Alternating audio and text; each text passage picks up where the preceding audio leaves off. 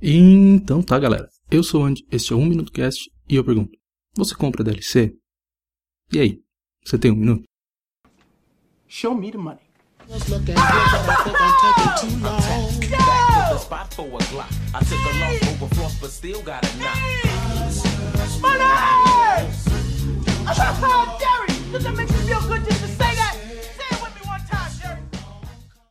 A DLC é uma abreviação de Downloadable Content. Na teoria, são pequenas expansões para aumentar a experiência e a duração do jogo. No início, era só para customização dos personagens, por pequenos preços, algo parecido como nós temos hoje nas microtransações. Hoje, virou uma venda programada de conteúdo que já deveria ser integrante do jogo inicial.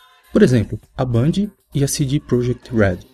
Eu, como um jogador de Destiny, com quase mil horas de jogo, comprei as duas primeiras expansões, a Escuridão Subterrânea e a Prisão dos Anciões. O jogo inicial tinha uma campanha ridiculamente curta, porque focava muito mais no conteúdo multiplayer cooperativo e competitivo, o que é legal. A primeira expansão incluiu um conteúdo pequeno, mas ainda assim, por causa da nova incursão, não foi tão ruim.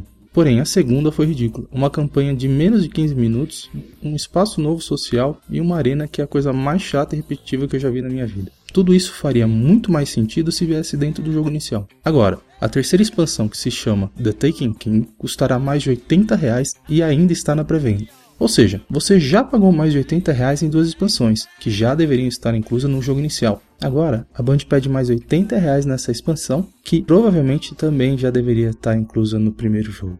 Sabe qual é o resultado disso? Aposentei o jogo mesmo sendo um dos melhores FPS que já joguei, porque eu me recuso a gastar tanto dinheiro num conteúdo tão fraco e quebrado como esse. Do outro lado, nós temos The Witcher 3, com 16 expansões grátis, incluindo o pacote de customização e novas missões. Mas o fato é que o jogo está completo, não fica na base da repetição como o da Band, e não precisa gastar tanto dinheiro para montar um grande quebra-cabeça. Uma grande parte da indústria vê a DLC como uma segunda venda do mesmo produto. Lembra do cast da pirataria? Então, se você não concorda, não compre. Isso fará com que a empresa pense duas vezes antes de planejar picotar o jogo desse jeito. A gente pode mudar isso, é só usar a carteira para protestar. E eu passei de novo de um minuto, né? Mas deixa assim. Tchau.